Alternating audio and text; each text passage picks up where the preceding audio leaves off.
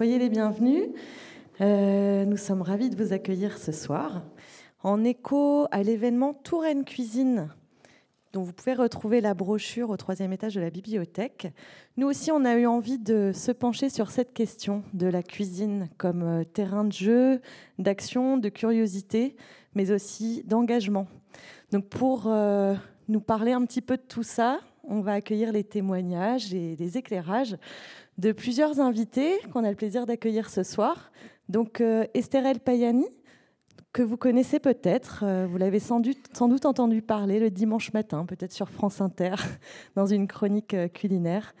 Et puis Louise et Nathanaël, qui font partie de la grenouille à grande bouche. Donc on va en savoir un petit peu plus sur ces gourmets militants. C'est Juliana Alain qui va animer la rencontre euh, pendant une petite heure. Et après, bien sûr, on fera passer le micro pour que vous puissiez échanger directement avec nos invités. Suite à la rencontre, euh, vous pourrez retrouver tout le monde à la sortie de la salle de conférence pour une séance de vente euh, dédicace avec la librairie Le Forum. Je vous souhaite une très belle rencontre. Tout d'abord, euh, bonsoir et merci d'être venu ce soir pour entendre bah, ces belles personnes qui vont nous parler de cuisine et pas que. Nous allons également donc aborder avec euh, Estherelle, Louise et Nathanaël euh, d'autres sujets. Hein. Enfin, c'est surtout des sujets périphériques à la cuisine, c'est-à-dire on ne quitte jamais la cuisine, mais on parle aussi de militantisme culinaire, on parle de cuisine sous forme culturelle et universelle, on parle de cuisine 2.0, peut-être même qu'il faut dire euh, déjà 3.0, tellement ça va vite. Et puis, on va parler aussi de ce que la cuisine dévoile de nous. On va d'ailleurs démarrer par ça. La cuisine dévoile quoi exactement de nous? Vous allez, si vous voulez bien, démarrer par dévoiler qu'est-ce que la cuisine parle de vous. Puisque euh, aujourd'hui vous êtes témoin, vous partagez votre passion de la cuisine ou de l'écriture, ou les deux à la fois, avec le public, mais vous avez une histoire. Il y a quelque chose qui raccroche ce que vous faites aujourd'hui et euh, qui vous êtes. Racontez-nous comment ça a démarré. On va commencer peut-être par Esther. Elle est au milieu. On, attendait que tu euh, dises euh, qui était le, premier. Euh, alors moi, c'est un peu paradoxal puisque j'ai voué ma vie à la cuisine depuis toute petite parce que chez moi, c'est une histoire très compliquée. En général, quand on interviewe un chef, bah, c'est mon métier aussi d'être journaliste, donc souvent, je passe beaucoup de temps avec ces gens-là. Ils me disent toujours Ah, alors la cuisine de ma grand-mère. Et moi, ma grand-mère, elle cuisinait pas. donc c'est peut-être que tout vient de là. J'avais une grand-mère qui ne mangeait pas, qui était anorexique. Alors, ce n'est pas un sujet euh, facile à aborder comme ça, mais ça fait partie de ma vie. Avec une mère qui, forcément, n'avait pas de culture alimentaire, donc qui elle-même ne cuisinait pas et qui a un rapport au goût euh, que j'ai mis quelques années à comprendre, puisqu'elle aime les choses qui n'ont pas de goût et qui n'ont pas de texture. Donc, euh, au bout d'un moment, à force de faire la cuisine pour elle, j'ai fini par repérer des, petites choses. Donc, une purée pas salée, c'est très bien.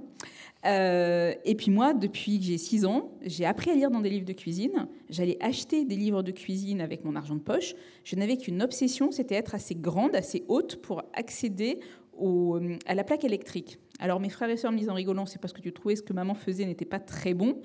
Effectivement, ma mère nous nourrissait euh, en fonction de ses goûts qui n'étaient pas du tout les nôtres. Donc elle cuisait tout à la cocotte minute, par exemple, qui pour moi, euh, finalement, a été un objet très paradoxal dans toute mon existence, vu que la cocotte minute, euh, ça fait des choses qui ont une texture euh, difficile à contrôler. Mais en même temps, ça permet de cuisiner très vite quand on ne sait pas vraiment cuisiner, qu'on n'aime pas ça. Elle trouvait ça super. Elle mettait tout dedans, elle mettait en pression avec un minuteur et elle, elle partait téléphoner pendant trois heures à sa meilleure amie. Et à l'arrivée, le repas était prêt. Bah après tout, pourquoi pas Puisque ça lui a permis de faire euh, à manger maison euh, pendant euh, des années, après tout. Donc moi, j'ai choisi vraiment de, faire autre chose parce que ce qui m'a le plus intéressé, c'est de comprendre que ce que je mettais, ce que je mangeais, c'était pas seulement ce qu'on me donnait à manger, c'était toutes les histoires des gens qui avaient derrière. Et que oui, la nourriture de ma mère et de ma grand-mère était très fade, pas de leur fait, mais parce que c'était leur rapport à la nourriture. Et que dès que je mangeais ailleurs, je découvrais d'autres choses, d'autres sentiments. Ben, j'avais tout ça à aller explorer en fait. Donc euh, c'est un peu une histoire de réparation, mon histoire. Mais après tout, elle n'est pas, elle est pas triste. Je sais que ça met souvent les gens mal à l'aise quand je parle d'anorexie. les gens se disent la peau, elle a mal mangé. J'ai un père aussi hein, dans l'histoire. Euh, j'ai un père qui cuisinait le dimanche. Voilà, j'allais au marché avec lui. Donc la semaine, on se nourrissait. Le week-end, on mangeait mieux. et pas des choses compliquées. Donc pour moi, ça reste vraiment un rapport plutôt simple. Et après tout, c'est pas grave d'avoir une carrière psychanalytique à partir de, ça, de ce qu'on a vécu dans une cuisine. Et vous allez voir que tout au long de cette rencontre, on va entendre aussi euh, la, touche masculine dans la cuisine. Et non seulement dans la cuisine professionnelle, mais la cuisine, la maison, à la maison, parce que c'est quelque chose qui, tient à cœur. Esther, on va parler euh, dans quelques instants quand on parlera militantisme d'ailleurs. Euh, il y a autre chose, ce qui est formidable, c'est que ça donne espoir à tous ceux qui, malheureusement, n'ont pas une grand-mère, ou alors euh, qui n'ont pas la chance effectivement d'avoir euh, eh ben, une cuisine nourrie, une cuisine euh, vraiment différenciée à la maison avec des super goûts. Ça casse le mythe, quoi. Mais surtout, moi, j'ai été sauvée par les livres de cuisine. Finalement, j'ai appris à cuisiner dans les livres de cuisine. Il n'y avait pas YouTube à l'époque, hein, c'était vraiment la préhistoire. je suis allée acheter, par exemple, un livre de cuisine vietnamienne. Il y avait un bouquiniste en bas de chez moi, je passais beaucoup de temps là-bas, et je suis tombée sur un livre de cuisine vietnamienne. Je suis allée acheter les ingrédients. J'avais une douzaine d'années. Et je leur ai fait des bang seo, donc des, sortes de galettes de riz fourrées aux, germes de soja et tout. Je pense qu'elles étaient épouvantables, beaucoup trop épaisses parce que je n'en avais jamais mangé de ma vie. Mais il n'y aurait pas eu ce livre, je ne serais pas allée faire ça, tout simplement. ils ont mangé en disant que c'était très très bon. Ils étaient hyper bons publics, parce que comme ça, ma mère n'avait pas à faire la cuisine, elle était trop contente. Mais en même temps, moi, les livres de cuisine, ça a été ma transmission numéro un. Elle ne s'est faite que dans les livres. Et ma grand-mère, malgré tout, avait un livre de cuisine. Voilà. État neuf, jamais servi, je peux vous le revendre. nickel. Elle l'avait jamais ouvert, il avait été offert pour son mariage. Et moi, je, l'ai gardé, on a fini par me, l'offrir. Et dedans, il y avait une recette qui me faisait fantasmer à fond. C'était la recette de l'ours. non, non, c'est très sérieux. C'est des années 30. Euh, donc, euh, pour cuisiner un ours, ça commence par prenez une bête plutôt jeune voilà, donc salut, quel âge as-tu? On imagine l'ourson et tout. Euh, bien que cette venaison soit assez rare en France, il faut savoir la préparer correctement parce qu'elle est longue, elle est, elle, est, euh, elle est du genre coriace. Une longue marinade est préférable. Moi, j'avais 12 histoires là dans la tête rien qu'en lisant le. J'ai jamais mangé d'ours au final de ma vie, hein, finalement. S'il y a des volontaires. Mais c'est toutes les histoires qu'il y avait dans les livres qui faisaient autant. Euh, c'était autant des petits, de, petits, de petits contes de fées que je pouvais me raconter. Louise, elle a pris euh, également le micro. Ah non, non, c'était juste parce que j'allais, j'allais rebondir. Je voulais savoir si elle avait testé, mais, euh, mais, euh, mais elle a répondu. Toujours est-il qu'on peut continuer peut-être avec vous bah, En fait, c'est rigolo parce que donc, c'est, des, des, histoires qui se croisent un peu. Moi, j'ai, j'ai, grandi dans les années 80 et donc moi, c'est pareil, c'est plus une réparation. Moi, j'ai, vraiment grandi avec la barquette Findus tu vois, ça c'est la barquette Findus, tu la sors, tu, mets un coup de fourchette, tu mets ça au micro-ondes, et dans deux minutes c'est prêt. Donc moi j'ai mangé énormément de, plats préparés, et euh, du côté de, mon père, on allait beaucoup chez McDo. Donc j'avais une connaissance très, euh, très étendue de, la gastronomie, enfin de, l'offre McDonald's. Euh, donc j'étais très, très calée là-dessus. Et par contre, voilà, moi j'ai vraiment cuisiné avec ma grand-mère paternelle. Euh, j'aimais bien faire des gâteaux, j'aimais bien ce genre de choses. Euh, et c'est vraiment venu euh, plus tard. plus tard, quand je gardais, j'ai une, petite sœur qui a 10 ans de, moins que moi. Et au moment où j'ai commencé à la garder, j'ai eu un truc de je ne peux, pas, je peux pas lui servir une pizza, quoi. C'est pas possible. Et, là, j'ai commencé à m'y recoller. Donc voilà, mais c'est venu assez tard, avec la chance quand même d'avoir. la grand-mère de ma meilleure amie était diététicienne. Euh, donc je me rends compte que ça a laissé des choses, euh, des principes quand même que, que, je savais. Et puis mes grands-parents, euh, mes grands-parents cuisinaient pas beaucoup, mais ils adoraient bien manger. Et du coup, j'ai eu la chance de petite fréquenter quand même quelques très belles tables. donc ça, c'est pareil, ça a laissé, ça a laissé aussi des, des empreintes. Mais j'étais dans des familles où on cuisinait pas du tout, du tout, du tout au quotidien. Donc ça, c'est vraiment une, une réappropriation tardive aussi. Nathanaël? Moi, euh, c'est un mélange un peu de, aussi de, vous deux. J'avais d'un côté euh, une famille euh, du côté de ma mère où on cuisinait pas du tout, et voire même c'était suspect d'être bien aimé manger. C'est-à-dire qu'il y avait quelque chose de. ah, c'était les plaisirs de la table, c'était presque suspect. il y avait quelque chose de cet ordre-là. D'un côté, et de l'autre côté, il y avait au contraire dans la famille de mon père, et notamment mon grand-père, qui était un ancien déporté, et que la cuisine avait un peu sauvé. C'est-à-dire que après, la sortie des camps, euh, l'une des choses qui a euh, fait le bonheur de toute sa vie après les, camps, c'était de cuisiner et de bien manger, et de très bien manger. Il était même un peu euh, très bien important. Mais, mais il y avait cette, chose-là, effectivement. Et puis après, j'ai eu la chance aussi d'avoir un beau-père qui est presque un père aujourd'hui pour moi, et qui, lui, toute son affection, c'est quelqu'un, c'est quelqu'un, parce qu'il est toujours vivant, c'est quelqu'un de très colérique, qui piquait des colères noires, mais qui, par contre, est donné toute son affection à travers la nourriture. C'est-à-dire que cuisiner est toujours quelque chose d'essentiel et euh, tout, l'amour et tout l'accueil, l'affection, tout passe par la cuisine. Et si, euh, si c'est raté, c'est, la fin de la journée et rien n'est possible sans la cuisine. Voilà. J'ai été construit un peu avec ces trois choses-là. Et dans le cadre de vos exercices aujourd'hui, euh, autant que professionnel, mais aussi autant qu'amateur de cuisine, de la partie j'aime cuisiner ou j'aime manger, les gens qui vont rencontrer, qu'est-ce que ça dévoile de la cuisine? Puisque vous êtes en rapport avec des gens d'une façon ou d'une autre, soit qui aiment la cuisine, soit qui cuisinent, soit qui veulent parler de cuisine, c'est votre quotidien.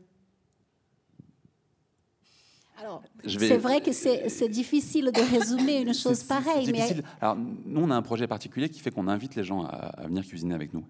Et, euh, et, il se passe quelque chose d'assez magique, c'est qu'effectivement, euh, c'est euh, dès l'instant où on est en cuisine, il y a quelque chose de particulier qui se passe dans l'échange, dans le rapport humain. Dans, il y a quelque chose effectivement qui se noue, qui est, qui est, qui est différent de tout ce qu'on peut vivre ailleurs. Et du coup, ouais, il y a quelque chose de, je pourrais pas le dire mieux que ça, il y a quelque chose de particulier qui se crée euh, en termes de rencontres, en termes d'ambiance, euh, qu'on ne retrouve pas ailleurs. Et du coup, euh, c'est aussi pour ça qu'on fait ça. C'est parce que le fait de cuisiner ensemble à plusieurs, avec des gens différents qu'on ne connaît pas, qu'on va croiser, certains, certains qui vont venir, d'autres qui ne vont pas revenir, c'est quelque chose d'assez particulier, voire un peu magique.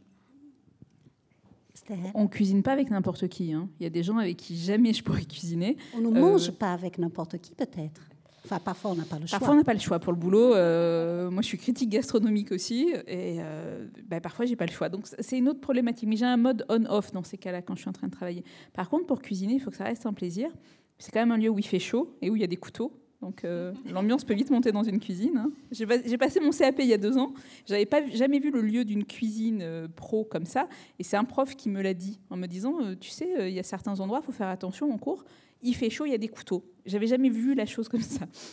Mais bon, quand c'est dans un cadre plus, plus convivial, c'est plus comme une sorte de, de tango il faut qu'il y en ait un qui mène et l'autre qui suive. Le collaboratif, c'est super dur à faire en cuisine, justement. Euh, c'est pour ça les habituels, tu fais l'entrée, je fais le dessert. Ou on crée rarement les plats à quatre mains, même dans les brigades, c'est assez compliqué. Puis j'ai eu la chance, j'ai fait un quatre mains euh, dans une cuisine dans un restaurant euh, il n'y a pas longtemps, et c'était fascinant de voir quand on s'est mis à table pour préparer le menu en disant bah moi j'ai envie de faire une poitrine de cochon. Ah ça tombe bien avec le jus je peux faire ça. Et comment ça, ça rebondissait en ping-pong. Et euh, cette cuisinière là elle a un tout petit resto euh, dans le 18e ça s'appelle Dame Jeanne. Et Julie euh, elle est enfermée dans son resto. Elle est seule avec un serveur. Et elle est enfermée dans son resto toute, toute la journée. Et elle a décidé de faire venir des gens pour cuisiner avec elle. alors parfois c'est une sommelière. Je crois que dans les jours qui viennent, il y a hum, une apicultrice qui vient. Euh, et elle me dit c'est génial parce que les gens en fait, je pouvais pas aller euh, voir tous les gens, euh, visiter plein de restaurants, découvrir plein de choses. Alors la meilleure manière que j'ai trouvée, c'est que les gens viennent cuisiner avec moi. Et c'est vrai que dans sa cuisine, il y a un mur de condiments qu'on lui a apporté. Moi, j'ai appris plein de choses, j'ai passé une super soirée.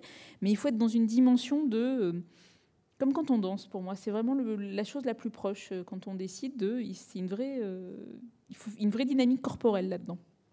Et presque naturelle. Oui, mais voilà, ça ne se décide pas. Il y a des fois, il y a des histoires de feeling qui passent pas, on ne sait pas bien pourquoi. Louise? Euh, non, parce que c'est pas toujours euh, facile parce que c'est, enfin là on l'a vu même nous trois, c'est-à-dire on rentre tout de suite dans quelque chose de très intime euh, au niveau de, de, l'histoire de, de, chacun. Et ça, enfin ça dit, ça dit comment on a été élevé, de quel milieu on vient, de quel, éventuellement quels moyens on a. Enfin donc donc toujours, il y a toujours cette dimension là. Et puis l'autre chose qu'on travaille aussi beaucoup avec Fanny. Euh, Fanny, qui est la troisième, euh, troisième grenouille qui s'occupe vraiment de la partie euh, culinaire chez nous. c'est un moteur, le goût comme l'odorat, extrêmement puissant en termes d'émotion. C'est-à-dire que quand Fanny, elle travaille souvent des choses avec les odeurs, où on fait sentir aux gens des choses à l'aveugle, et tout de suite, ça les ramène à des choses très puissantes que ça soit des souvenirs et parfois des choses douloureuses. Vraiment, c'est un vecteur mémorial qui est qui est très fort. Et, donc voilà, donc c'est vrai que ça, c'est pas toujours évident. À la fois, c'est très émouvant, mais du coup, ça, crée une, proximité et une intimité très très forte. Et eh ben justement, alors on va glisser gentiment vers le militantisme et on va parler euh, de vos pratiques actuelles, notamment euh, la découverte, on va continuer avec la grenouille, d'un restaurant collaboratif au Canada qui a été vraiment, euh, si j'ose dire, la pièce maîtresse de votre projet de tout ce que vous êtes en train de construire. Vous avez parlé de Fanny, vous êtes tous les deux, donc Louise, rédactrice en chef de magazine, directeur de la publication Nathanaël. Euh, vous avez tout un staff avec qui vous travaillez, des journalistes, mais aussi des bénévoles. Est-ce que vous pouvez nous présenter un petit peu la grenouille et surtout ce projet entre la revue et le restaurant collaboratif? Comment vont-ils procéder? Allez, je commence, tu complètes, Louise? Euh, euh, je ne sais jamais par quel bout de prendre là, quand vous me posez la question comme ça. C'est euh, peut-être qu'on peut partir au Canada ensemble. On peut partir au Canada. Euh, effectivement, un des, une des entrées possibles pour raconter ce projet, c'est de dire qu'un jour, on a été tous les trois au Canada dans un restaurant qui s'appelle Les Robins des Bois, qui est un restaurant sur une des grandes artères, le boulevard Saint-Laurent à Montréal, qui est un grand restaurant qui fait 150 mètres carrés, 200 mètres carrés. on y entre. Et puis, première surprise, on s'assoit. Les gens qui viennent vous servir, ils ont un badge où il y a marqué bénévole et leur prénom. C'est intriguant. On pose des questions, mais pourquoi? Comment? Et quand vous les interrogez, ils vous expliquent qu'en fait, euh, bah, ils sont là et viennent donner un petit coup de main parce que euh, grâce à ce petit coup de main, bah, le restaurant il a en capacité de faire une petite économie et du coup de reverser une partie de ses bénéfices à des associations et à des, à des projets montréalais. Euh, et que si vous creusez encore un peu plus, du coup, on, on, a creusé un peu plus, on a rencontré la directrice euh, de, ce, de ce restaurant, Jody, qui est une femme extraordinaire, et qui s'est dit un jour, moi j'ai besoin de trouver un moyen d'aider les structures, d'aider les, projets, mais et de proposer à des gens d'aider et faire des bonnes actions sans forcément être confronté directement à la difficulté de, la difficulté tout un chacun. Et c'est cette idée qu'elle a trouvée. Et du coup, chaque année, grâce à ce restaurant, elle peut redistribuer 10 000 dollars J'essaie de le faire avec l'accent, je ne suis pas très bon, hein. mais elle redistribue 10 000 dollars chaque année, depuis 10 ans, à quatre, structures, à quatre structures, à quatre associations montréalaises. Et du coup, on a trouvé ça assez euh, génial, on va dire, c'est très inspirant. Euh, et du coup, on a passé une semaine là-bas, à la fois pour le vivre en tant que client, mais aussi euh, on, on s'est immergé, c'est-à-dire qu'on a, on a participé, on est devenu bénévole, on a discuté avec le cuisinier, avec les serveurs. Et on a découvert euh, ouais, quelque chose qui nous a très motivés. Je, vais, je, je, regarde Louise. Et, et là, vous avez dit, on va faire la même chose au Blône. Louis, je laisse prendre C'est un peu, euh, c'est un peu plus compliqué que ça. Euh, mais euh, ouais, on s'est dit, on va faire la même chose au Blône. et du coup, on a, on a testé. Donc, on a testé le restaurant parce que là, il y a une culture, on va, une culture de la charity, notamment, voilà, aux États-Unis et en et au Canada, dans la, culture anglo-saxonne, donc d'avoir de, des activités bénévoles, de, de, donner, ça fait vraiment partie de la culture. Et en France, il n'y a pas, cette culture-là, donc on ne savait pas euh, une culture du bénévolat, mais qui est très différente. Et on ne savait pas si ça s'acclimaterait bien. Et en fait, euh, ça s'est super bien acclimaté, c'est-à-dire qu'il y avait vraiment euh, un fort désir des gens, d'abord de s'impliquer, de s'impliquer pour les autres. Et, aussi de, cuisiner. Ils avaient très envie de, partager ça. Donc nous, on a pris ce concept, on l'a ramené à Rennes, au Blône, en quartier prioritaire, et on l'a un peu adapté euh, on l'a un peu adapté parce que euh, déjà en cuisine, on travaille plus euh, collectivement qu'au Québec. Et, du coup, ce qui est super, c'est outre le fait qu'on redistribue de l'argent, mais ça, c'est presque, j'ai envie de dire, de l'étiquette. Ce qui est génial, c'est ce qui se passe entre les gens, parce que on partage quelque chose de très intime, mais les gens ne savent pas euh, qui y sont. Et en cuisine, on est quand même un peu euh, focus sur ce qu'on fait, on est concentré. Euh, voilà. En service, c'est encore pire, tout le monde est super dans le jus. Et il se passe quelque chose de magique parce que tout le monde s'entraide et tout le monde est, est, super heureux et super fier. Quoi. Parce que voilà, nous, on fonctionne, c'est un vrai, c'est entre guillemets un vrai restaurant. Enfin, je veux dire, les gens payent, ils payent une addition qui est normale, ils attendent d'avoir leur plat, ils ont une heure pour manger, ils sont un peu speed. Et les gens sont super fiers d'avoir fait ça ensemble. Et ça, c'est très, très chouette. Et c'est une démarche qui peut être euh, non seulement inspirante aussi pour les gens qui vont la rencontrer, mais une vraie démarche d'intégration des personnes aussi. Pas que, mais. Je ne parlerai pas d'intégration. Moi, je, ce qui nous a fasciné, quand, euh, ce qui nous a impressionné quand on a vécu l'aventure, et ce que dit Louise, c'est vraiment l'idée que, première fois que j'ai fait ça, moi, en tant que bénévole à Montréal, j'ai collaboré avec des gens, je ne savais pas qui ils étaient, je ne savais pas d'où ils venaient, je ne leur ai pas posé la question. Et après, en discutant avec la directrice, la directrice qui m'a décrypté en me disant Cette femme avec qui tu as discuté, elle est directrice de telle structure. Ce jeune homme que tu, avec qui tu as collaboré, il est en travail d'intérêt général, etc. etc. Donc des, gens qui venaient d'horizons extrêmement différents. Il n'y a pas la question de l'intégration, mais bien l'idée de, de rencontre et de croisement où, pour une fois, on ne se pose pas la question de savoir d'où on vient et qui on est. Et ça, nous, ça nous a extrêmement séduit. Et c'est ce qu'on vit. Là, il y a des gens dans la salle qui sont bénévoles de la Grenouille, euh, qui viennent régulièrement et qui pourraient le raconter. Euh, ça, c'est quelque chose d'important parce qu'effectivement, c'est rare d'avoir des endroits où on ne vous demande pas tu fais quoi comme travail, toi? Mais viens faire quelque chose là, maintenant, avec nous. Voilà.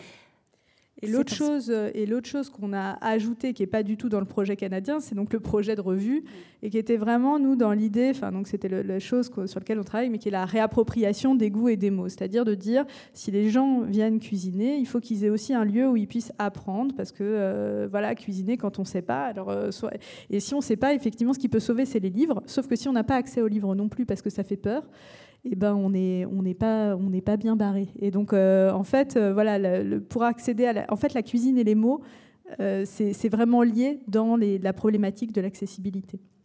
Voilà. Les gens sont en train de voir en fait les couvertures de magazines La Grenouille à grande bouche, enfin la revue. il y a aussi de bénévolat là-dedans, de la participation, des ah. gens qui découvrent le métier.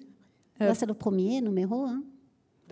Alors pas sur, pas sur la couverture. Euh, les couvertures, elles sont, elles sont réalisées par notre directrice artistique qui est là dans la salle ce soir, euh, Laure. Donc je salue euh, Laure et, qui fait vraiment un travail, un travail formidable. là sur la, la le 4, en plus, on a, on, a, on a embauché un illustrateur qui s'appelle Julien Billodot.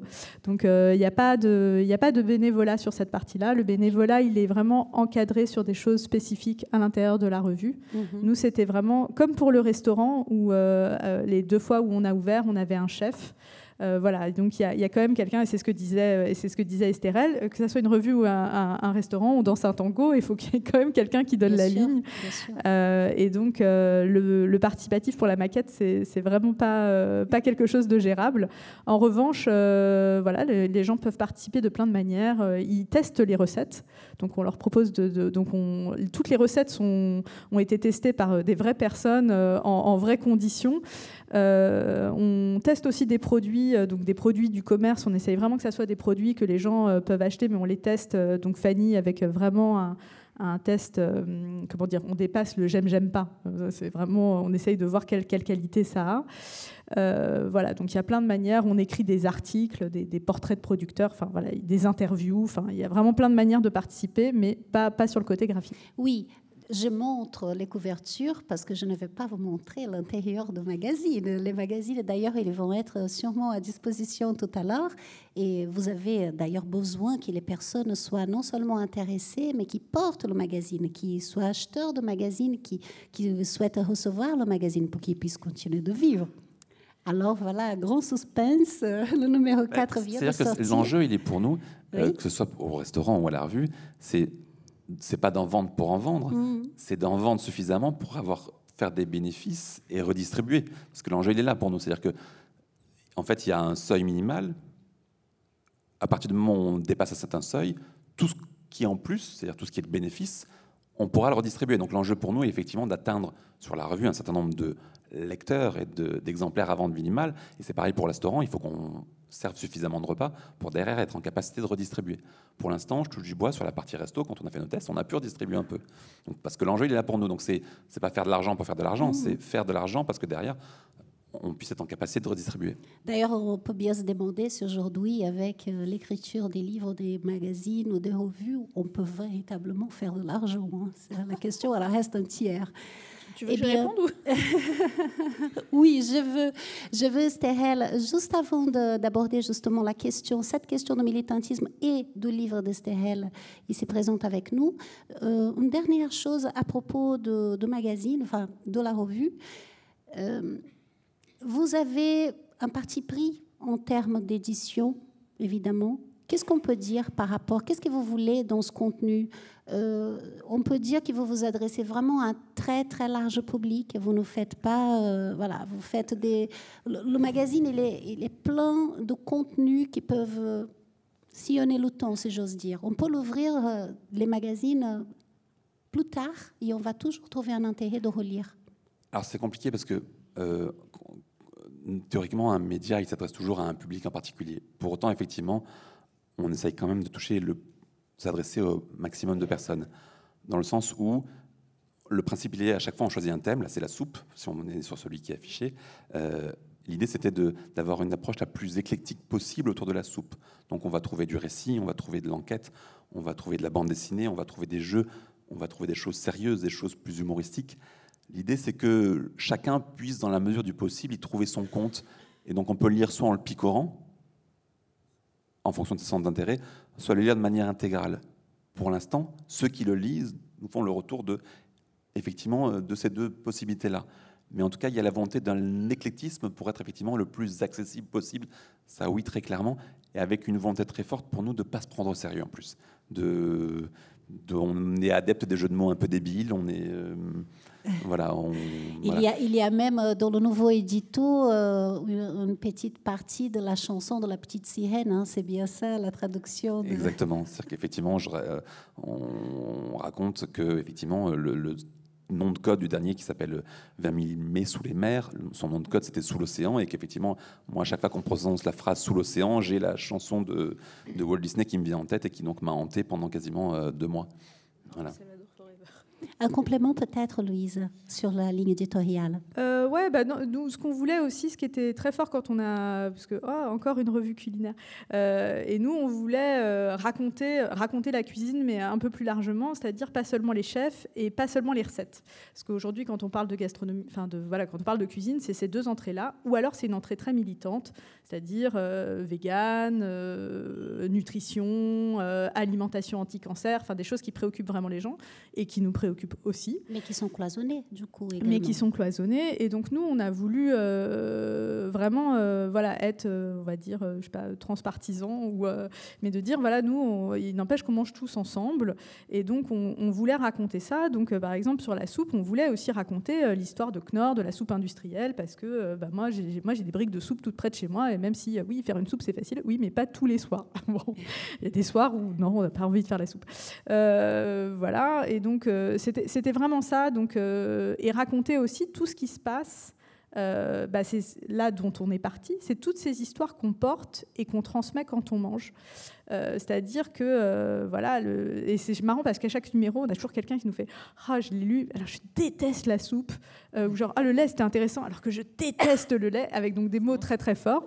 et nous, voilà, voilà, pour le lait, on voulait raconter le lait de Pierre Mendès France. Et donc, ça, le lait de Pierre Mendès France, c'est génial parce qu'à chaque fois qu'on le dit, tous les gens font Ah, mais je me souviens, des souvenirs hyper forts autour de ça.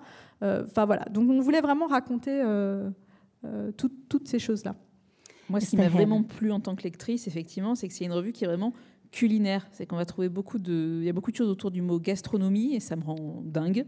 J'ai un vrai problème avec ce mot-là mis à toutes les sauces.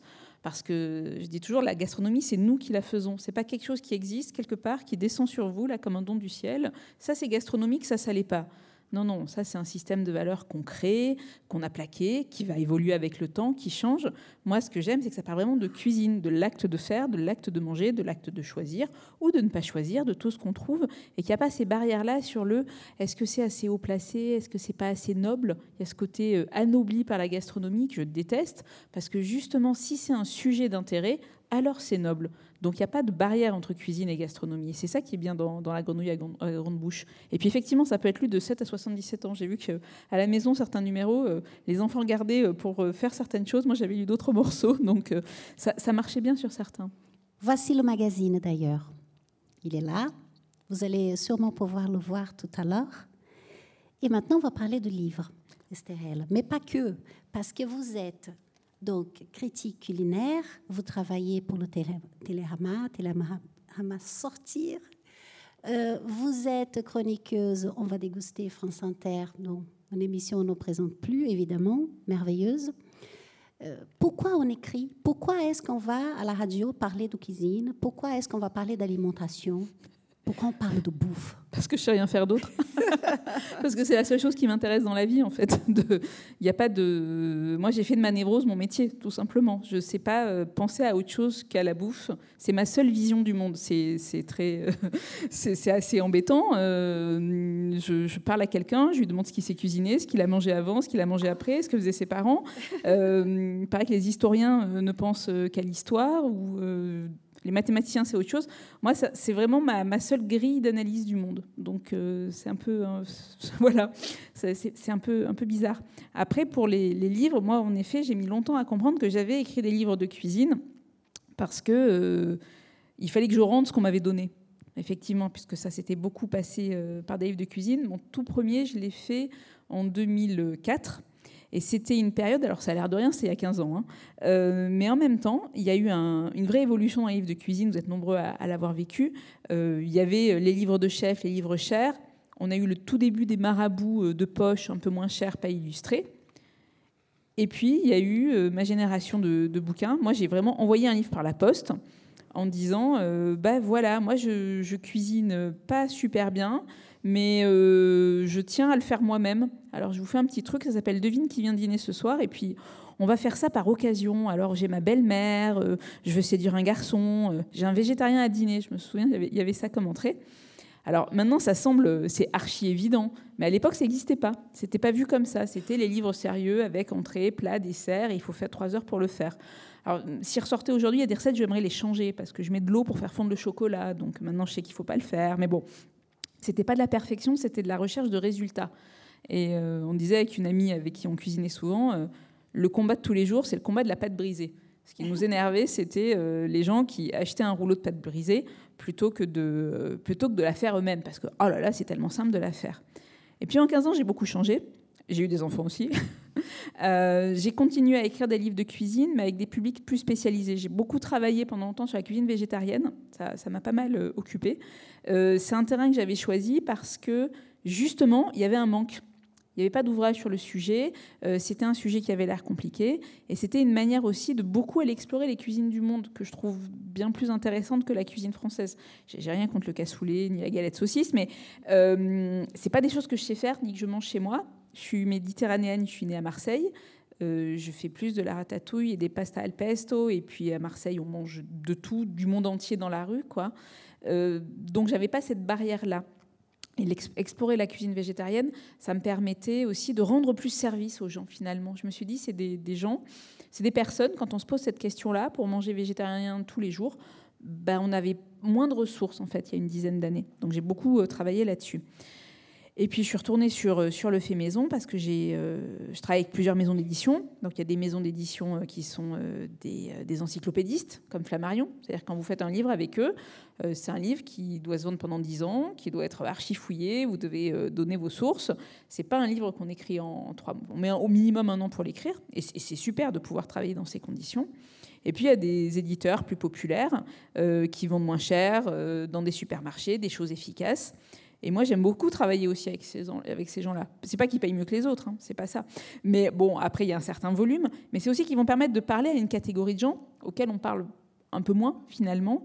Euh, les gens qui font les courses au supermarché, euh, bah, ils m'intéressent beaucoup parce que ces gens-là, euh, comment on fait pour les amener à, quand c'est possible, faire autrement?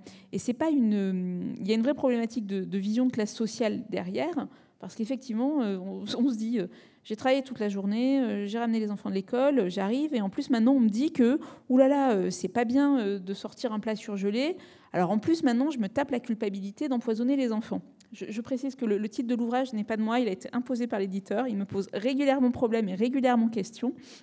Mais c'est la reprise d'un ouvrage d'il y a cinq ans qui s'appelait La petite épicerie du fait maison, qui avait, qui avait bien marché. Et il y a cinq ans, les gens scannaient pas leurs produits avec Yuka. Voilà. C'est en gros ce que m'a dit mon éditeur quand il m'a appelé en disant on veut ressortir la petite épicerie, mais il faut absolument qu'on l'appelle comme ça, parce que maintenant il y a Yuka, et ça mais, va pas. Mais, mais, il y a quand même des, des grosses explications dans le livre. Moi j'adore, parce que j'ai épluché le livre, ça commence très bien. Ça commence vraiment dans cette nécessité de déculpabiliser les gens. Direct, on se dit ok, on va s'accorder peut-être du temps pour cuisiner, et peut-être qu'on parfois on ne pourra pas le faire. Mais, oui, moi, ce qui me gêne beaucoup là actuellement avec euh, les injonctions sur euh, l'agroalimentaire, c'est ce côté ah là là là là, vous empoisonnez euh, les gens si vous faites pas vous-même. Ouais, mais à la maison, qui fait la cuisine? Alors, selon les derniers chiffres, c'est 80% les femmes. Ah. Donc en plus, maintenant, on leur dit qu'il faut, voilà, on travaille, on doit être belle, intelligente, faire la bouffe parfaitement, et non, alors c'est peut-être pas ça le problème. Peut-être que ça voudrait dire, il faudrait peut-être prendre plus au sérieux tous ensemble le fait de bien nourrir une famille. Oui. Il y a deux choses. La première, c'est que le livre commence en disant la cuisine pour tous. Et la deuxième, c'est qu'on revient, alors si on continue dans l'industrie, euh, de quelque chose qui a été mis en, mis en place pour aider les femmes.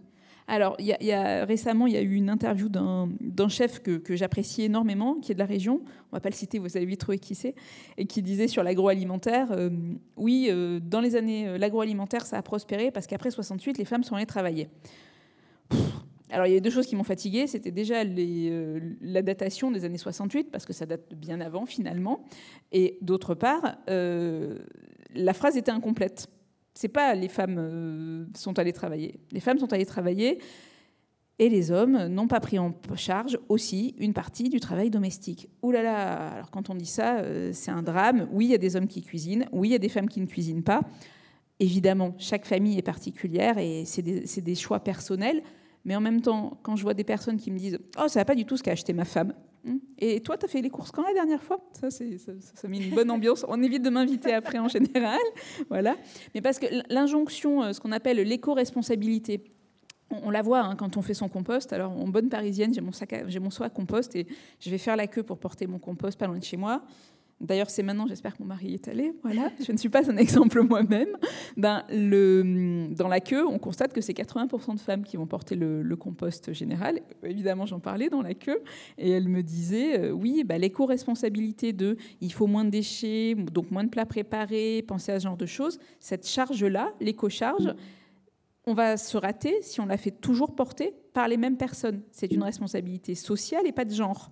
Donc là, euh, on en a pour. Je, détesterais que le, travail de rédaction, enfin, de proposition des recettes que je fais euh, ne soit vu que comme s'adressant à une minorité qui a le temps et le loisir de cuisiner et qui met en, charge, en place une charge en plus. Je n'ai rien contre l'agroalimentaire.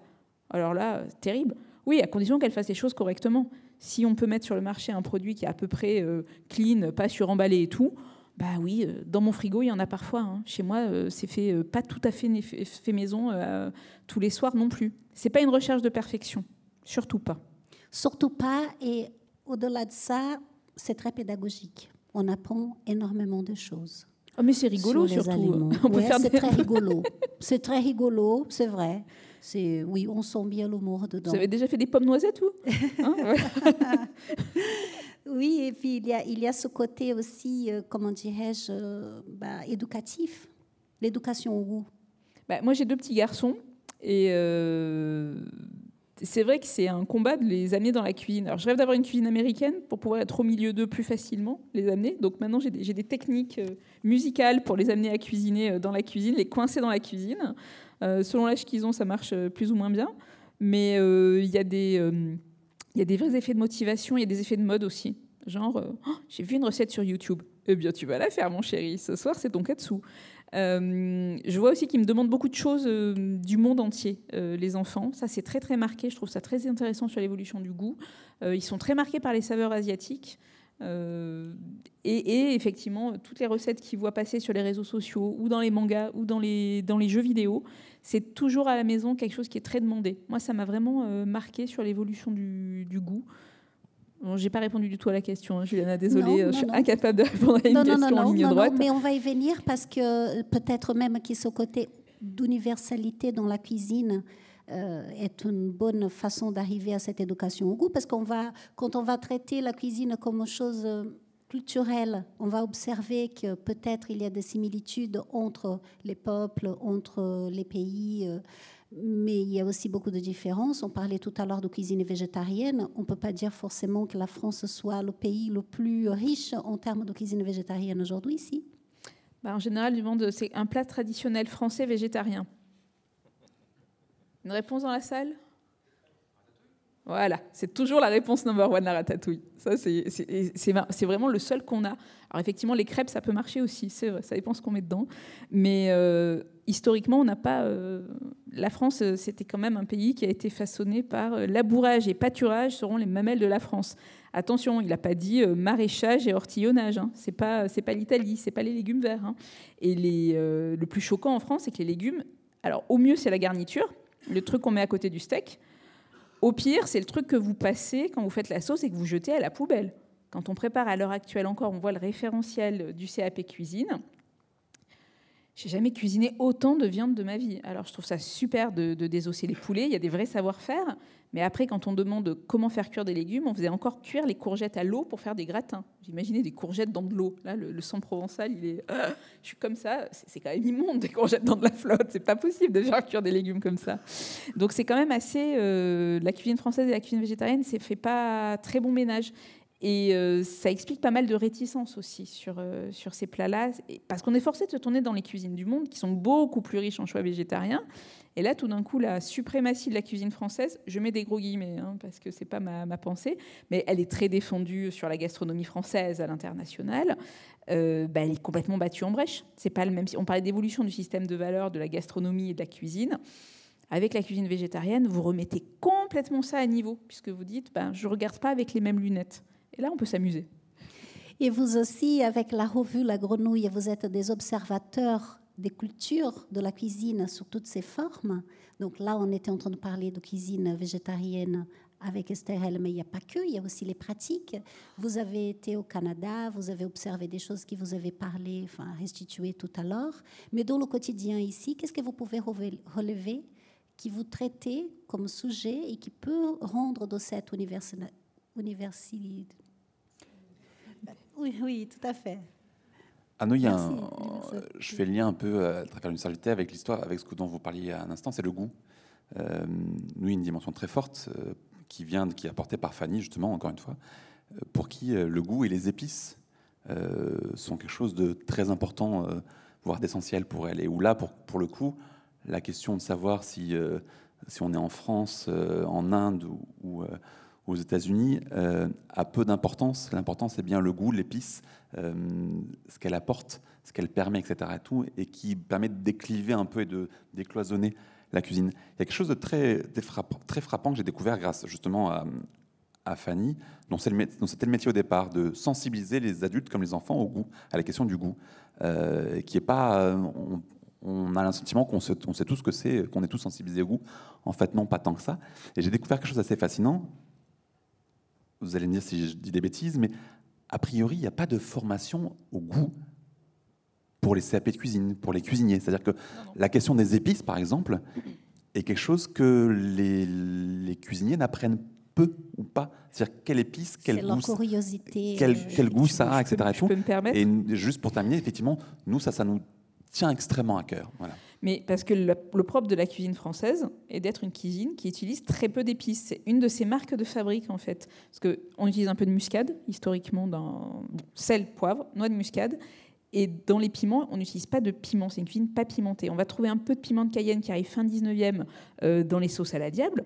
Mais la singularité, l'identité de la cuisine française, c'est de presque pas utiliser d'épices. C'est le comble quand même. De, de l'ancienne, parce qu'aujourd'hui, on s'assoit très facilement dans des restaurants. Mais dans le référentiel du CAP cuisine qu'on apprend encore aujourd'hui. Donc on va dire que c'est censé être le socle de l'imaginaire de la cuisine française. Nous sommes bien d'accord.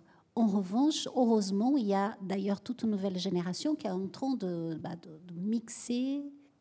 Quel regard vous portez justement sur cette cuisine très mélangé, la fève de tonka qui arrive dans les desserts, euh, le yuzu qui arrive dans, dans les salades.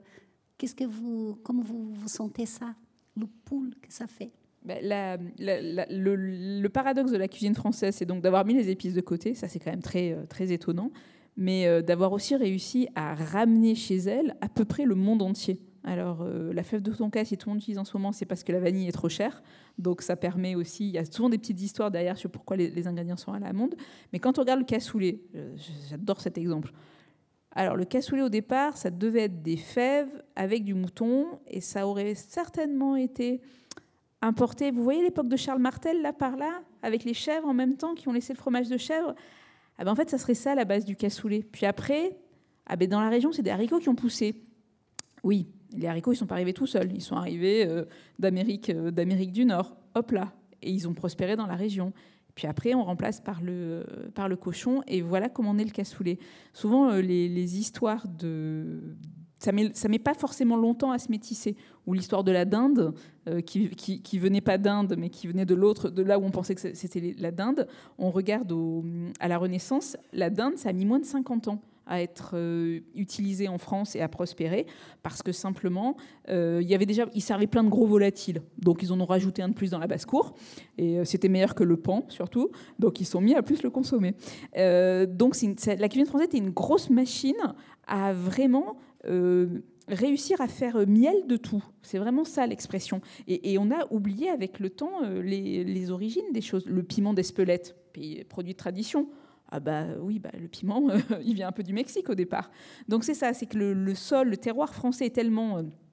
On a une, richesse euh, incroyable de sol où on a fait prospérer énormément de choses. Donc euh, ça explique aussi ce côté-là où on oublie qu'il y a déjà beaucoup de choses métissées. Puis maintenant, du yuzu, bah, il y en a qui poussent en Corse. Hein. Mmh. Donc euh, souvent, ces histoires de, produits, on, assiste souvent à des histoires de relocalisation des produits en France. C'est assez, euh, c'est assez fascinant. Il y a des gens qui font du, soja fantastique à Tours, par exemple, super fabricants de tofu. C'est ça que je trouve toujours très rigolo d'observer comment... Euh, on réabsorbe tout à notre sauce, en fait. C'est assez fascinant. Et dans la revue de la grenouille, le quatrième, le dernier tome, on va découvrir euh, effectivement euh, l'algue aujourd'hui ici en Bretagne est un vrai produit, quoi, un produit qui sert pour le cosmétique et qui sert pour le culinaire. Et on ignorait hein, il y a encore dix ans complètement l'algue. Un petit, euh, un petit mot là-dessus, Louise. J'ai envie de vous faire travailler. sur, euh, hein. sur l'algue. Euh, bah ouais, non, c'est, c'est, une, énorme, une énorme production et d'ailleurs, ils n'arrivent pas, pas complètement à suivre. C'est le problème aussi de. Là, vous parlez de la tonka par rapport au prix de la vanille. Et d'un coup, il y a des engouements pour des, des, des, des, produits et il faut que la, la production puisse suivre. C'est Enfin, ça va paraître à côté, mais c'est en fait il y, a, une sorte de lien. Mais euh, ici, euh, il y a eu un plan alimentaire durable à Rennes avec euh, l'objectif de, de, passer les cantines en bio. Ça rejoint sur l'éducation des enfants ce qu'on disait. Et, euh, et, par exemple, ça, les gens ne comprennent pas quand d'un coup on dit on va mettre 20% de bio dans les cantines. Les gens font mais c'est nul, 20% c'est super bas. Pourquoi c'est ça l'objectif? Parce que c'est très compliqué d'un coup de trouver autant de bio. Enfin voilà, les cantines c'est énormément d'enfants, c'est énormément de, de, production et d'avoir des agriculteurs qui peuvent suivre et assurer cette production-là, c'est pas évident. Et avec l'algue, euh, donc en fait c'est un peu le problème de voilà, parfois il y a un engouement pour un produit, on fait ah ça va être génial, euh, voilà l'algue ça va servir à tout, c'est parfait. Et sauf que bah, on peut pas, euh, on peut pas complètement suivre. Mais après, euh, il y a plein de choses rigolotes. Enfin, sur les, les, les, produits, euh, je, y avait, on avait un, restaurateur ici qui, qui s'appelait Oishikata à Rennes euh, et, donc, il m'expliquait que, euh, par exemple, il y avait tout un tas de produits euh, japonais, notamment de la bonite séchée et tout, qui étaient produites maintenant en Bretagne. Et donc, il y a apparemment un, énorme producteur japonais en Bretagne de produits japonais. Donc, on a une, ressource locale, quasi, voilà, de produits qui paraissent très exotiques. Enfin, donc, il y a plein de choses. Et contrairement, le, la, culture du sarrasin en Bretagne, qui est quand même un produit historique de la, culture bretonne, on a, il faut relocaliser la production de sarrasin parce qu'on le faisait venir de très très loin. Donc c'est plein de plein de plein d'histoires de, de routes quoi. Et comme on découvre des choses qui viennent de très loin, on partage des choses, on montre des choses, notamment avec le 2.0, le numérique, etc., etc. J'aimerais bien montrer en fait les usages que vous faites, notamment sur Instagram, parce que alors on a un petit peu l'impression que l'Instagram, c'est un peu des places to be hein, quand on, est dans le domaine culinaire. On va commencer avec celui de Très intéressant. Donc, il y a beaucoup de photos, évidemment. Hein. C'est le propre même d'Instagram. Beaucoup de photos qui donnent envie, stérile. Qu'est-ce que ça veut dire, ça? Il y a un peu de tout. Bah, je suis pas très assidue, en fait. Hein. je, refuse de considérer Instagram comme un truc très sérieux auquel il faut que je passe trop de temps. Donc, euh, c'est comme ça me chante quand ça me chante. Euh, c'est un peu dans mon caractère. Hein. C'est pas hmm. très c'est un peu capricorne. Mais euh, vous avez un goût prononcé pour les stories. Bah alors oui, parce que déjà, ça, je peux les faire que d'une main pendant que je fais autre chose. Vous voyez, ma mère et la cocotte moi c'est pareil, hein, mais à part que j'utilise ma, mon téléphone pour ça. Je m'astreins quand même à un petit quelque chose qui est avant la radio, parce qu'en fait, on nous l'a, euh, on, va découvrir. On nous l'a dit. Euh, ce que je fais en général, c'est que les, chroniques radio, on est libre des, des choix. Euh, moi, en général, je mets beaucoup les femmes en avant parce que c'est pas des sujets qu'on aborde trop facilement. Ah, ouais, vous avez même le bruit. Euh, et maintenant, je, quand je vais la recette qu'on va préparer, qu'on déguste le dimanche, en général, je fais un pas à pas pour la recette. Parce que c'est quelque chose qui m'a beaucoup frustré dans les livres de cuisine, finalement. De, sauf d'avoir des gros budgets, on peut pas, on n'a pas le temps en photo de faire les pas à pas. Et c'est là qu'on apprend vraiment les, choses. Et puis, il y a plein de choses qui passent pas par les mots, quand même. Genre la texture de la pâte. Là, ça, ça le montre bien. C'est que quand on dégaze, il y a vraiment un côté euh, très, très particulier, que la pâte doit être moelleuse. Euh, donc là, c'est des brioches siciliennes euh, que tout le monde dit brioche al topo, mais quand on regarde, on peut la rapprocher de, du sein de, Sainte-Lucie. Mais j'ai une manie pour les boomerangs parce que ça permet de, montrer vraiment génial. la. On a presque l'impression de sentir la texture en même temps. Oui, mais comme ça, si vous le faites à la maison, euh, vous avez entendu la chronique à la radio, vous voyez vraiment la texture à laquelle vous attendre, vous dire est-ce que la pâte est trop souple ou trop liquide? C'est des choses qu'on n'a pas ni à la radio ni dans les livres, justement.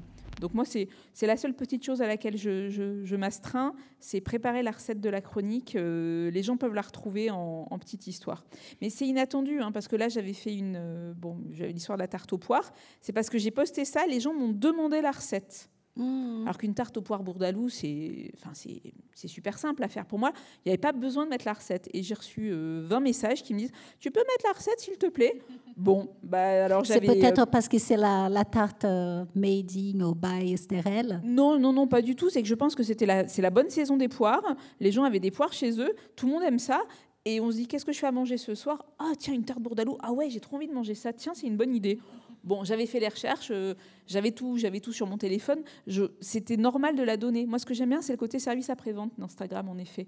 C'est que parfois, on va poster, euh, on va montrer quelque chose, et les gens vont dire, mais ça tombe bien, c'est ça que je cherche depuis six mois, ou euh, il vient d'où ton truc un jour, j'ai eu une demande du Canada justement sur un pins que je portais en disant Mais est-ce que ça viendrait pas de chez nous Ah oui, oui, je l'ai acheté dans votre boutique. en effet, vous avez bien reconnu, les betteraves, elles viennent de chez vous. C'était très rigolo. Ça permet d'avoir des liens avec sur des choses du bout du monde auxquelles on n'aurait pas forcément eu, idée. Donc j'aime bien la relation euh, que ça induit, assez, euh, assez simple. Et puis pour la cuisine, c'est super important Instagram. Alors, les cuisiniers ne pas toujours, sont pas toujours très à l'aise avec les mots en général, les chefs, donc ils aiment bien mettre des photos parce qu'il n'y a pas besoin de beaucoup de commentaires, ce qui est, ce qui est bien. Après, il y a l'effet pervers d'Instagram qui est que ça peut être très beau et c'est pas toujours très bon.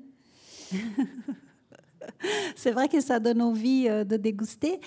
Toujours est-il que là, euh, si on comprend bien, l'usage pour vous notamment, c'est complémentaire. C'est un média parmi d'autres et c'est complémentaire des activités qui sont réalisées. Oui, pour moi, ça reste, euh, ça ne doit pas être le centre numéro un, sinon ça, fausse mon prisme, parce qu'il y a des choses qui ne sont pas euh, belles et qu'il faut quand même raconter ou montrer. Il y a des plats qui sont euh, extraordinaires. Vous les mettez en photo, vous mettez une ferroade sur Instagram, ça va pas faire beaucoup de likes, hein, c'est sûr. Hein.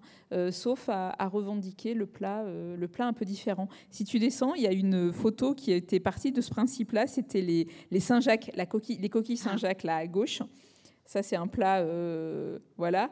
Euh, ça, a l'air d'un plat super kitsch. C'est pour ça que je l'ai posté. C'était un des meilleurs plats de l'année dans un resto que j'ai énormément aimé parce que c'est un resto qui se fiche d'Instagram de c'est beau ou c'est pas beau, qui bosse parce que c'est bon.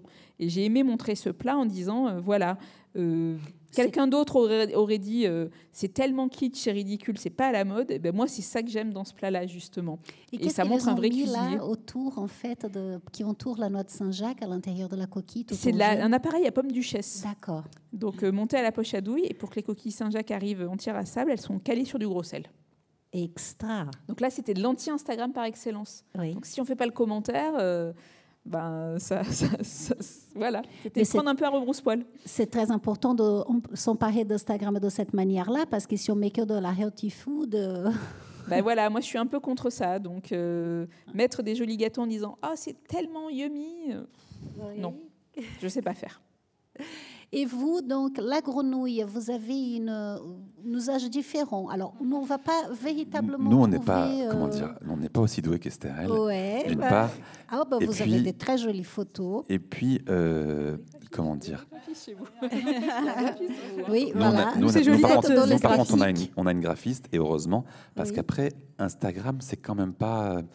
Euh, notre média de prédilection, on va dire. Je, je, parle sous le contrôle de Louise, mais c'est ça reste euh, à la marge pour nous quand même. Bah, Quelques assiettes. ouais, alors ça c'était pendant les tests, euh, ça c'était pendant que le restaurant était ouvert. Donc euh, effectivement, on avait eu quelques quelques photos de prise. Mais il faut dire que moi j'alimente très peu parce que je fais des photos très très moches. Il y, a une sorte de, il y a des talents, il y a des talents inversés. Moi j'ai un certain talent pour faire des photos très moches.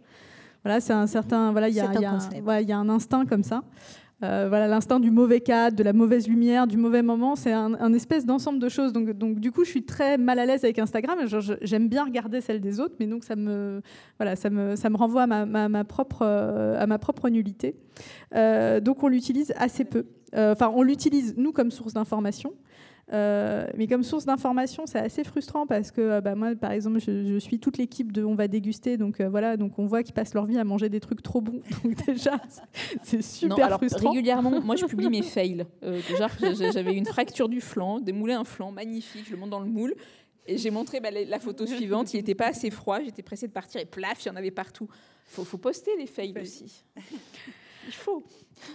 Euh, donc voilà, mais sinon, ouais, on a nos, petites euh, vignettes donc, qui, sont, euh, voilà, qui, qui, servent à, montrer ce qu'on fait.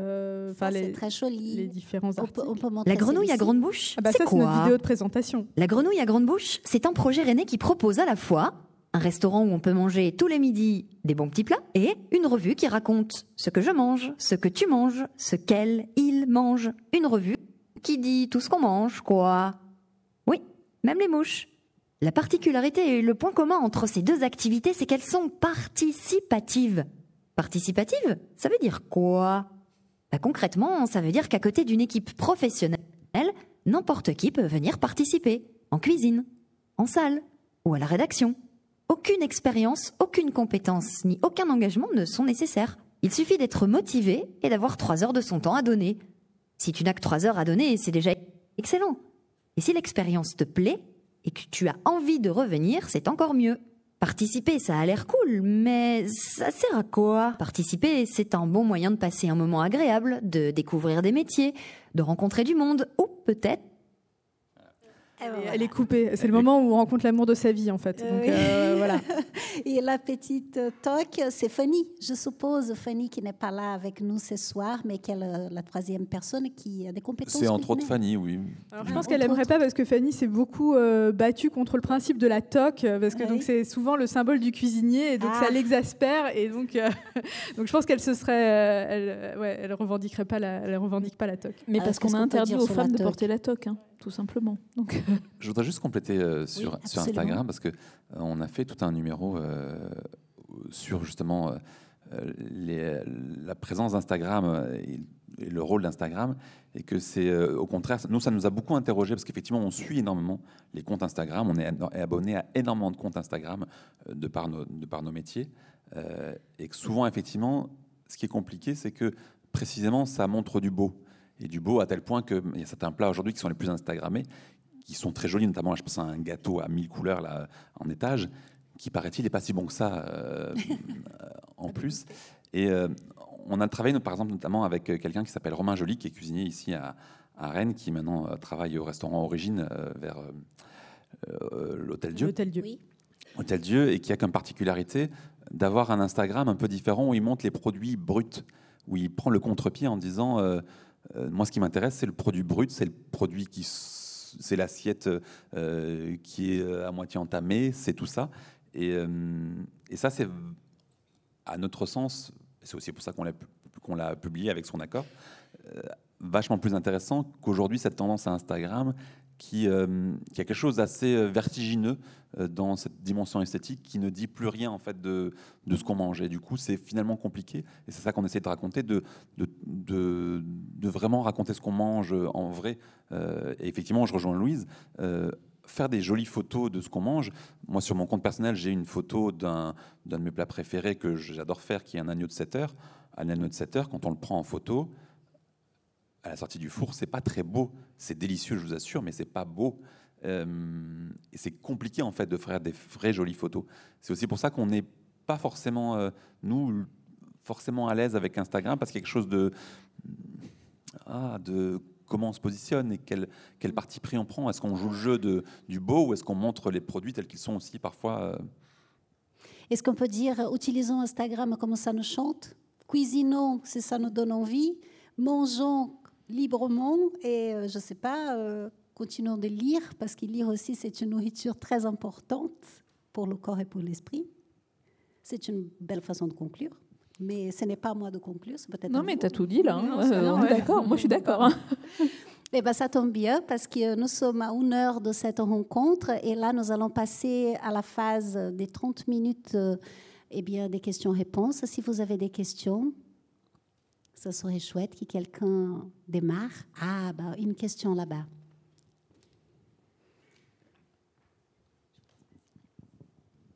Bonsoir.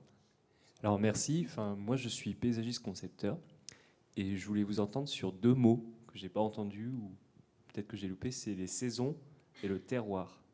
Parce que là, en fait, on a parlé de, de système et vraiment, enfin, vous en parlez super bien. Enfin, c'est hyper humble, c'est ça donne envie.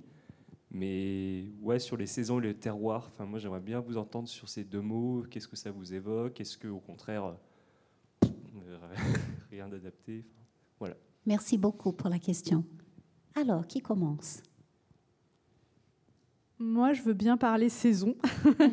Euh, non, sur les saisons, nous, euh, y a, alors sur la revue, il y a un truc qui est, difficile, c'est que, euh, donc, la, par exemple, on vient de sortir un numéro en octobre, mais nous, on, travaille trois mois en amont.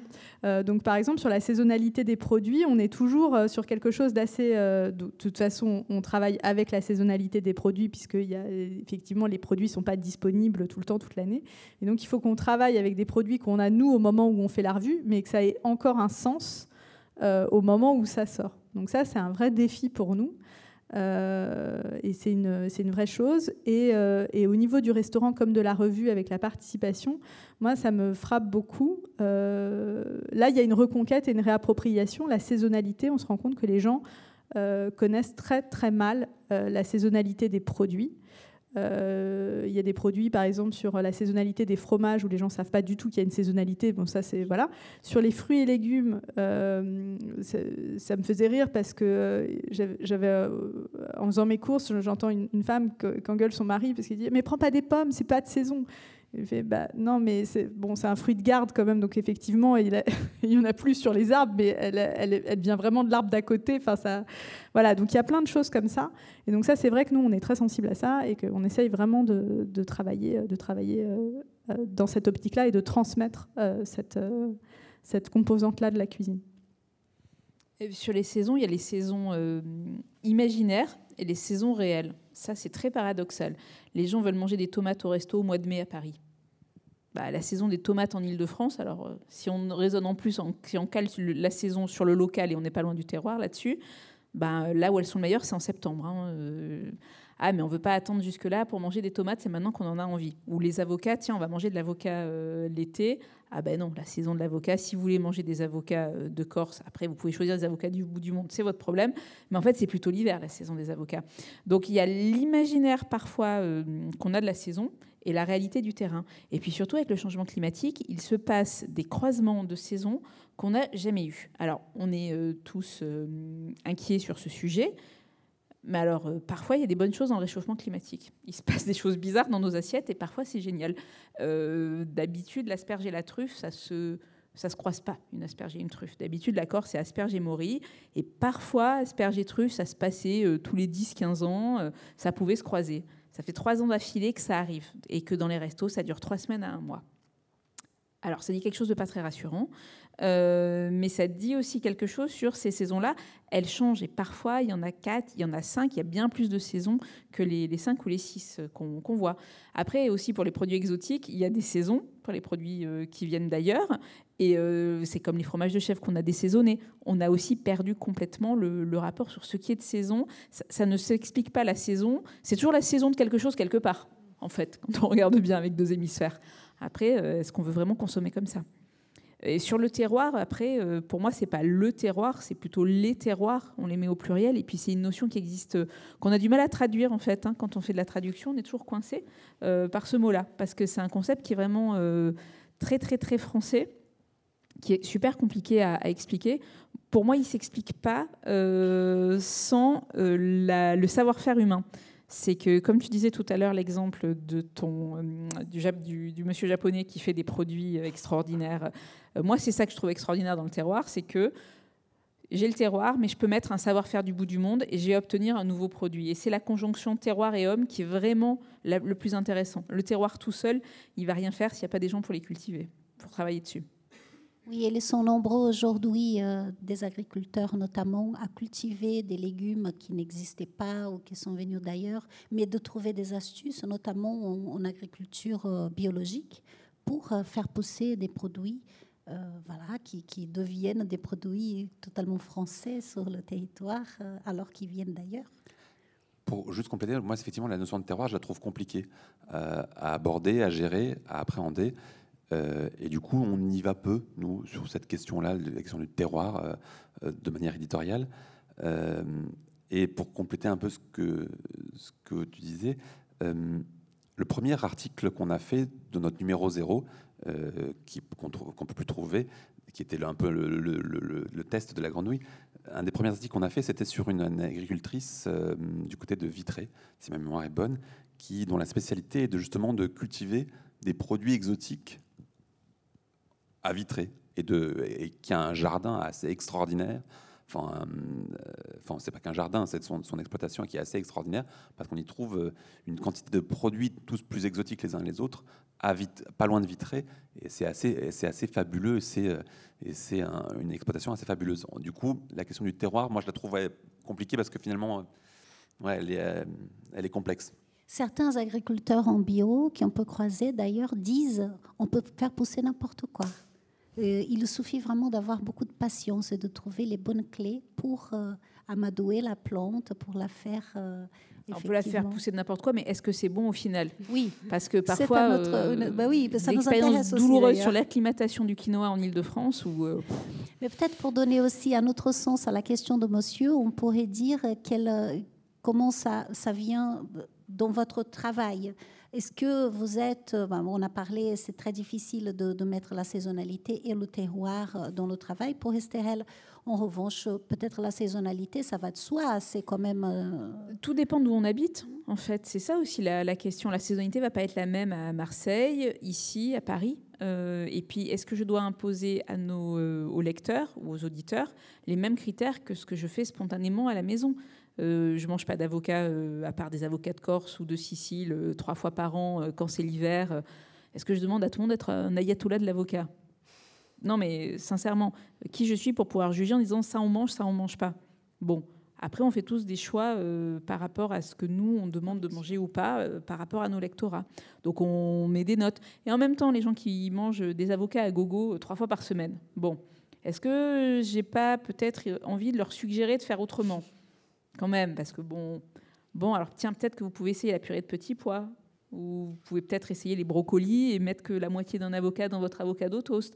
Voilà, à la fois on hésite entre le, je suis pas là pour donner des leçons, mais quand bien même, si on ne fait pas une éducation alimentaire, qui va la faire? Peut-être une autre question dans le public? Oui.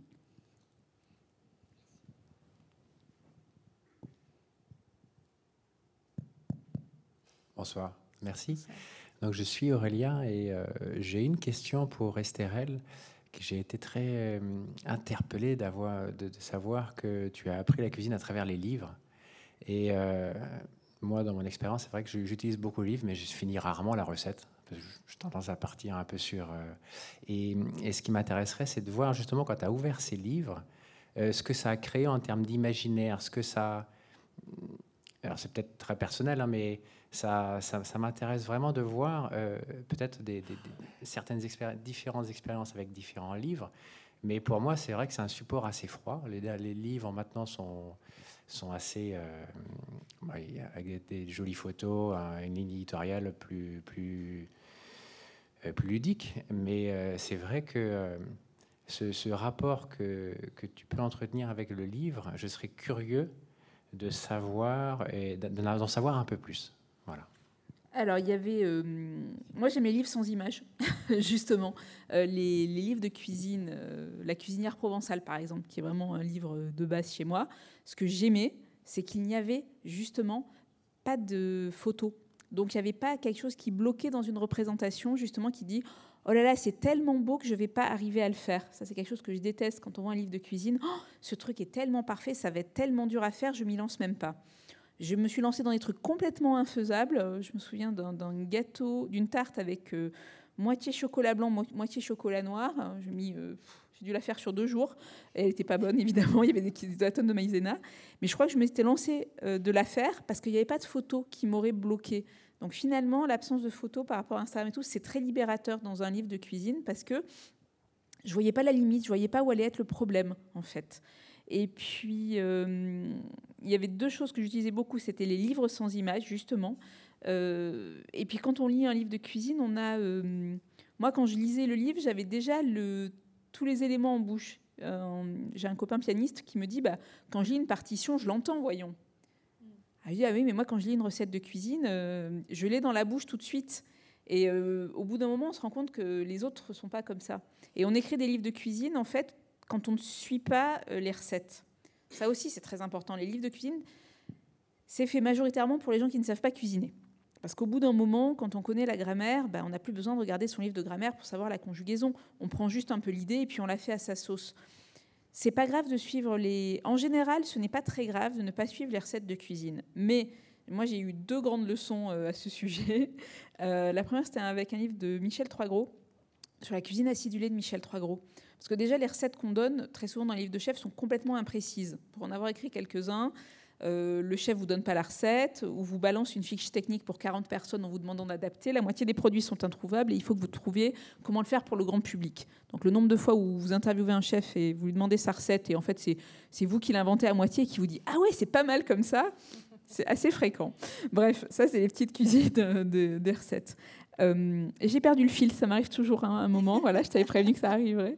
Euh, sur les euh, livres de Michel Troisgros. Et j'ai fait une recette et c'était une catastrophe, alors que j'avais assez bien cuisiné. Et j'ai compris que dans ce livre, il n'y avait pas d'erreur, c'était archi précis et que 40 grammes, c'était pas 50 grammes.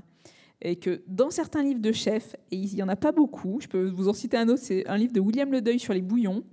Il est d'une précision, mais alors vous pouvez le faire les yeux fermés et vous allez avoir un résultat bluffant parce qu'il est vraiment très juste. Et là, c'est une autre expérience du livre. Et l'autre, l'autre leçon, ça a été avec Yota Motolenghi, qui est un auteur que bon, vous connaissez certainement tous et vous avez beaucoup euh, pratiqué si vous aimez les livres de cuisine. Ben, un jour, je fais une recette, c'était bon. Bon, alors, il y a toujours 25 euh, épices et machin, les listes de ces ingrédients, c'est long. Alors, chez moi, c'est, j'en ai beaucoup, mais je ne savais pas où c'était planqué, ce truc. Moi, je ne le mets pas. Semaine d'après, je vais chez une amie. Oh, bah dis donc, elle a fait la même recette que moi c'est vachement meilleur chez elle. Ah non, mais tu cuisines super bien quand même, mais c'est bizarre, j'ai fait la même. Et puis on regarde la recette, et je dis, ah mais c'est ça, il y a de la menthe séchée dans la recette. Je l'ai pas mise. Et là, j'ai compris que parfois, dans certaines recettes de mélange d'épices ou quoi, ça allait être le petit ingrédient qui allait faire toute la différence. Depuis, je fais beaucoup plus attention en lisant ce genre de mélange parce que souvent, le diable va être dans ce détail-là. Il y a aussi euh, les recettes euh, dans la revue. Peut-être un petit complément là-dessus, dans le sens où il y a les recettes, mais ce n'est pas l'objet de la revue. je, vais, je vais être honnête. Hein. Aurélien, on le connaît. Aurélien, c'est, il est non seulement testeur, mais en plus, il fait une partie de nos photos. Donc, on va pas. Aurélien fait les photos du cahier recette. Il fait les photos du cahier recette. Donc, je vais pas, je vais pas compléter parce qu'il il, connaît, mais effectivement, effectivement, oui. Mais il y a le public autour. C'était bien de dire que c'était bien les livres sans photos, donc c'était logique. du coup, j'ai perdu la question. Du coup, que... Bah, en fait, euh, bah, sur ce volet recette, la ligne éditoriale de la revue n'est pas vouée à être une revue de recettes. Pour autant, il y a quand même des recettes que vous testez, justement. L'enjeu, c'était pour nous, effectivement, d'une part, de, encore une fois, nous, ce qui nous intéresse, c'est tout ce qu'il y a aussi à côté.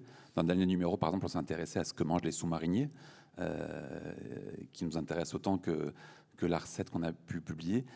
Et notre, notre enjeu était aussi de publier des recettes qu'on a vraiment testées. C'est-à-dire qu'effectivement, on les teste de manière participative. Un soir, on cuisine toutes les, toutes les recettes et après, on les prend en photo. Et on les prend en photo euh, telles qu'elles sont.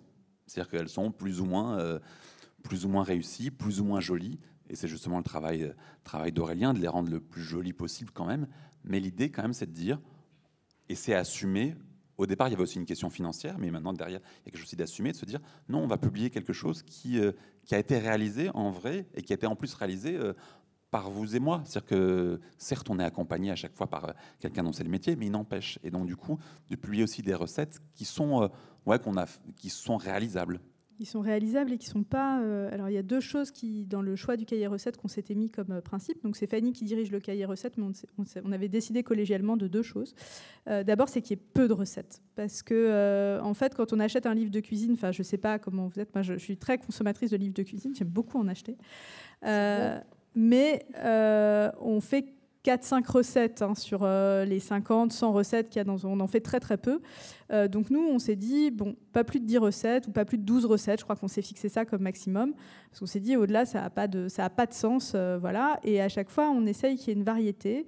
C'est-à-dire on a toujours trois recettes pour enfants, donc qui sont faisables par, euh, par des enfants, avec accompagnement, parce que euh, dans une cuisine, il fait chaud, il y a des couteaux. Euh, voilà. et la, deuxième chose, toujours une option végétarienne, voire, voire végane, et une proposition d'un chef professionnel. Voilà. Et donc, il faut qu'il y en ait pour tous les niveaux euh, aussi. Il faut qu'il y ait du très facile, euh, du un peu technique quand euh, voilà, des gens ont envie de se frotter à quelque chose d'un peu difficile. Donc, c'est comme ça qu'on travaille. Mais on voulait vraiment peu de recettes. Ça, c'était le, une des choses sur lesquelles on était. Une autre question? Ah, il y a plein Wow Bonsoir. Ouais, c'est bon. Merci beaucoup. Euh, moi, je vais rebondir sur la question du militantisme euh, à notre échelle. Euh, on a parlé de la viande aujourd'hui quand on voit l'impact carbone pour nourrir même des, enfin, des vaches ou des moutons français. on a parlé des tomates au mois de mai quand on voit le goût qu'elles ont par rapport aux tomates locales qu'on peut, enfin, qu'on peut manger euh, aux bonnes périodes de la saison, ou des avocats euh, quand on voit l'impact socio-écologique euh, de, des avocats produits un peu partout dans le monde. J'aimerais savoir comment, enfin, est-ce qu'on n'a pas perdu une cohérence au niveau de notre consommation?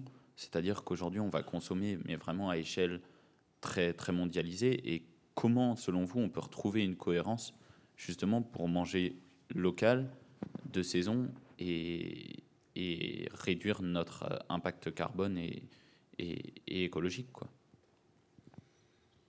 Alors c'est vrai qu'on mange une diversité de, plats euh, et d'ingrédients. Euh, on a accès à un nombre de choses auxquelles on n'avait pas accès avant. Je me disais, avant, tout l'hiver, on mangeait du chou, des patates et du porc. Pour donner un, un exemple un peu franco-français, c'était majoritairement. Et encore, les pommes de terre, on les avait, on les avait plus tard. Euh, moi, je crois beaucoup dans ces cas-là, quand il y a la, répétition, le paradoxe, euh, c'est que je m'inspire beaucoup de la cuisine du monde. Euh, par exemple, chez nous, on fait souvent des gyoza à la maison. Voilà, ça a l'air bizarre, mais parce que ça permet de mettre tous les légumes de saison hachés fins hop, euh, la pâte, et puis euh, je vais les faire griller et ça va passer tout seul. Et c'est pas quelque chose que si je sers 20 fois à mes enfants euh, des carottes bouillies ou un ragoût de chou, ça va pas passer. Alors que comme ça, ça va passer.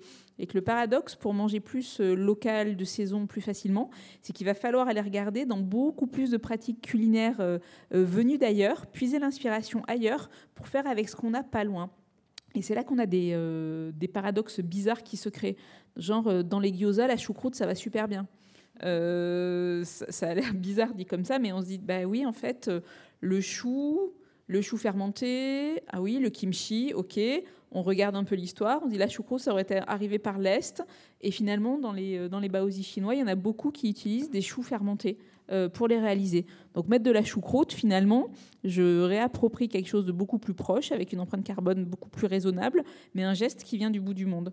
Donc pour moi, une des, euh, une des solutions que je pratique beaucoup, c'est ça. Et je, triche un peu comme ça. Je suis loin, je vais loin, mais sans bouger d'ici. Il y a une autre problématique que ça pose, auquel nous on a été confrontés à la fois au niveau du restaurant et la revue. Euh, Louise a commencé à l'évoquer tout à l'heure un peu avec l'histoire du bio et des cantines. Euh, c'est que la question du local, et si on va encore plus loin du bio, et du, local et bio si possible, c'est que ça pose une question à la fois de la possibilité de le fournir, c'est-à-dire que quand on est sur des grandes quantités, si on voulait faire du bio et du local aujourd'hui, 100% bio et local pour toutes les cantines en Ille-et-Vilaine, aujourd'hui on ne sait pas le faire, on n'a pas la capacité de fournir. Première chose. Et puis la deuxième chose, c'est la question du consommateur. C'est-à-dire qu'aujourd'hui, euh, faire un restaurant, par exemple, où on propose du bio et du local, si aujourd'hui, nous, demain, on ne sert que du bio et du local, vous n'accepterez pas, vous, en tant que consommateur, de payer le prix que ça coûte. Je pense notamment, si je propose demain à la carte de l'agneau bio, au regard du prix au kilo, les consommateurs ne sont pas prêts à payer 15, 16, 17, 18, 20 euros le plat, parce que c'est la réalité. Et que du coup, nous, par exemple, au restaurant, si on veut servir du bio, du local, à un prix abordable, accessible à tous, on ne peut servir comme viande que du porc ou du poulet, en gros. Au-delà de ça, ça devient trop cher par rapport au prix moyen qu'on est, prêt à mettre. Donc la réponse, ça pourrait être d'être que vegan ou que végétarien. Sauf que même ça, ça a quand même aussi un coût. Donc il y a aussi la question du coût qui est, centrale et qui est importante et qui fait qu'aujourd'hui, consommer local, même sans manger de viande, c'est pas c'est pas accessible à tous et c'est une vraie question.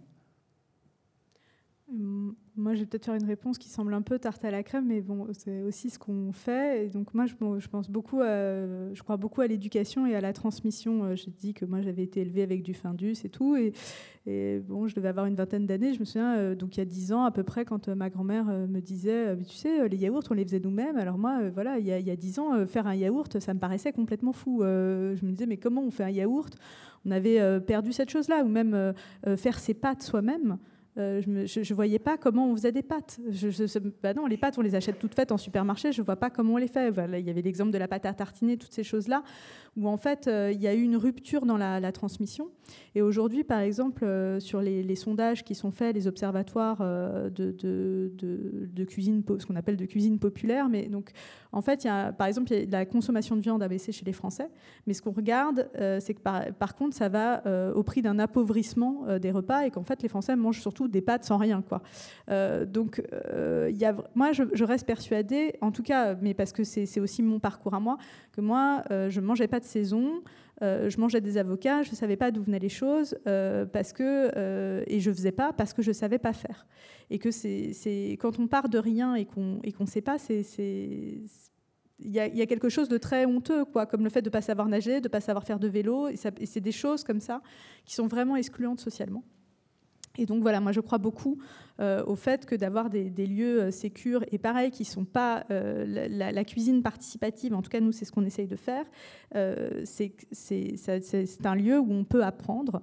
voilà, et qui n'est pas non plus, on va pas prendre un cours de cuisine, voilà, c'est pas le truc smart qui coûte 20, 30, 60 euros, on n'est pas sur un cours de pâtisserie technique, et où on peut dire en disant, moi je connais plein de gens qui achètent de la salade en sachet et qui me disent honnêtement, je sais pas laver la salade. Voilà. Donc moi, je pense que voilà, une fois qu'on sait laver la salade, une fois qu'on sait éplucher des légumes, et on le voit avec les gamins quand ils apprennent, c'est dur. Quand on ne sait pas faire ou que ça prend du temps, on le fait pas. Mais quand on sait faire, on va vite, et après, euh, et, après on le fait. Donc moi, je, crois beaucoup à ça pour euh, euh, relocaliser, une fois qu'on se rend compte que ça coûte pas cher et, qu'on c'est faisable. Et la deuxième chose, juste pour finir, c'est la reconnexion, parce qu'il y a eu la question du terroir, c'est la reconnexion à sa tradition familiale. Il y, a la question, par exemple, sur le Blône, où il y a beaucoup de gens qui sont issus de l'immigration. parfois, quand ils veulent s'intégrer, ils disent ah ben moi, je veux faire le petit déjeuner, je mange les céréales comme ici dans le lait, donc les céréales Kellogg's, parce que c'est forcément mieux que chez moi. Et Fanny, par exemple, elle a eu tout un travail euh, parfois dans, dans, l'accompagnant en disant Mais non, euh, le, petit déjeuner tel que vous le faites au Maroc, le petit déjeuner traditionnel, il est super bon pour la santé. Faites comme vous, comme vous faisiez avant. Ça, c'est bien. Là, le petit déjeuner, euh, les Kellogg's, c'est pas cool. Il y a trop de sucre, c'est pas bon. Donc voilà, pour moi, c'est ces deux choses-là. Il nous reste encore une dizaine de minutes et probablement une ou deux questions. J'ai vu des mains se lever tout à l'heure. Qui a envie? Oui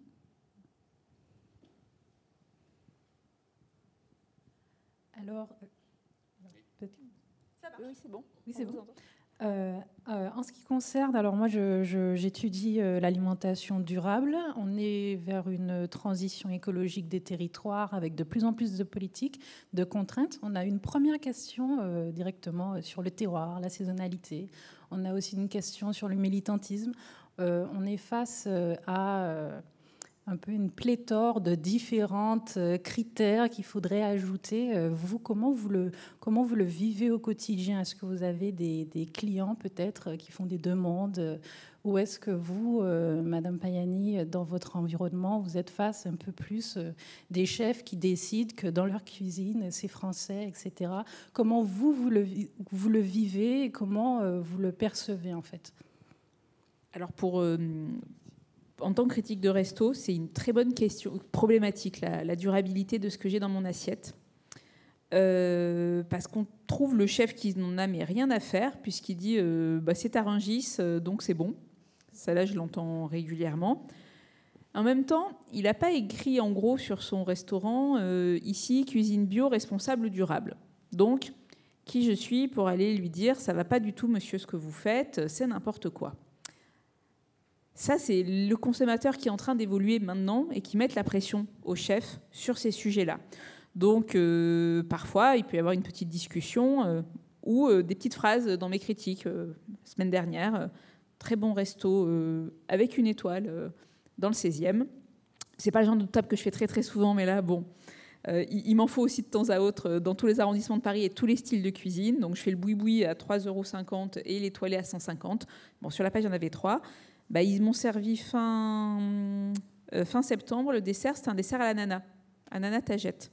Et avant, j'avais eu du veau, enfin tout était euh, made in France, super clean et tout. Et en dessert, ils me sortent de l'ananas.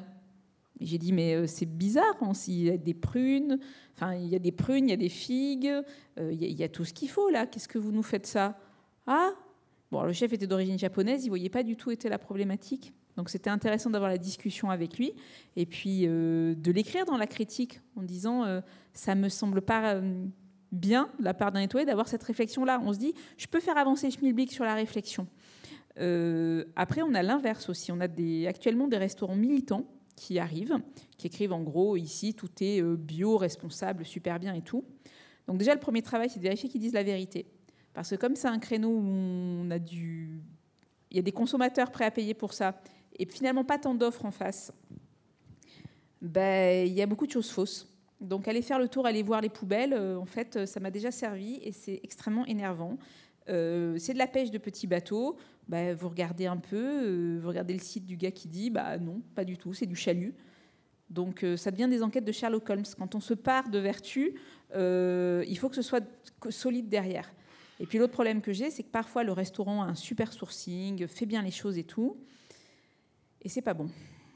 Et ça, c'est le cas de figure qui me, qui me pose le plus. Bah, ça me chagrine, ça me, mais ça me brise le cœur. Je l'ai eu cette semaine, hein, ce cas-là. Euh, je ne vais pas vous dire où c'est dans Paris, un resto dans le 11e, et ils ont, ils ont, un, ils ont un potager sur le toit. Ben, euh, N'allez pas. Non, c'est pas c'est pas ça. C'est que ça suffisait pas à ce que je leur fasse une bonne critique. Est-ce que ça valait le coup que je leur fasse une critique tiède alors qu'ils s'attendaient à vous devez nous soutenir, vu que vous avez un engagement militant, euh, vous dites qu'il faut manger correctement et tout. Regardez, on fait les choses bien, vous allez nous faire un bon article, vous allez nous soutenir. Et moi, j'étais dans la merde en me disant euh, mes lecteurs euh, de Télérama, ils sont super exigeants, ils sont des budgets tenus et des vrais critères et tout. Ben, est-ce que moi j'ai envie de retourner dans ce resto? Non, quoi. Ah, je peux pas te dire au lecteur, c'est comme si c'était mes amis, quoi. C'est l'endroit où j'ai envie d'amener mes amis, quoi. Ben, j'ai toujours pas résolu le cas de figure si j'allais le faire avec une critique très tiède ou si j'allais pas les critiquer. Je vais pas, dans ces cas-là, je fais pas une critique pour cartonner un restaurant qui essaye de bien faire les choses. Non, je les cartonne pas. Je l'ai fait une fois.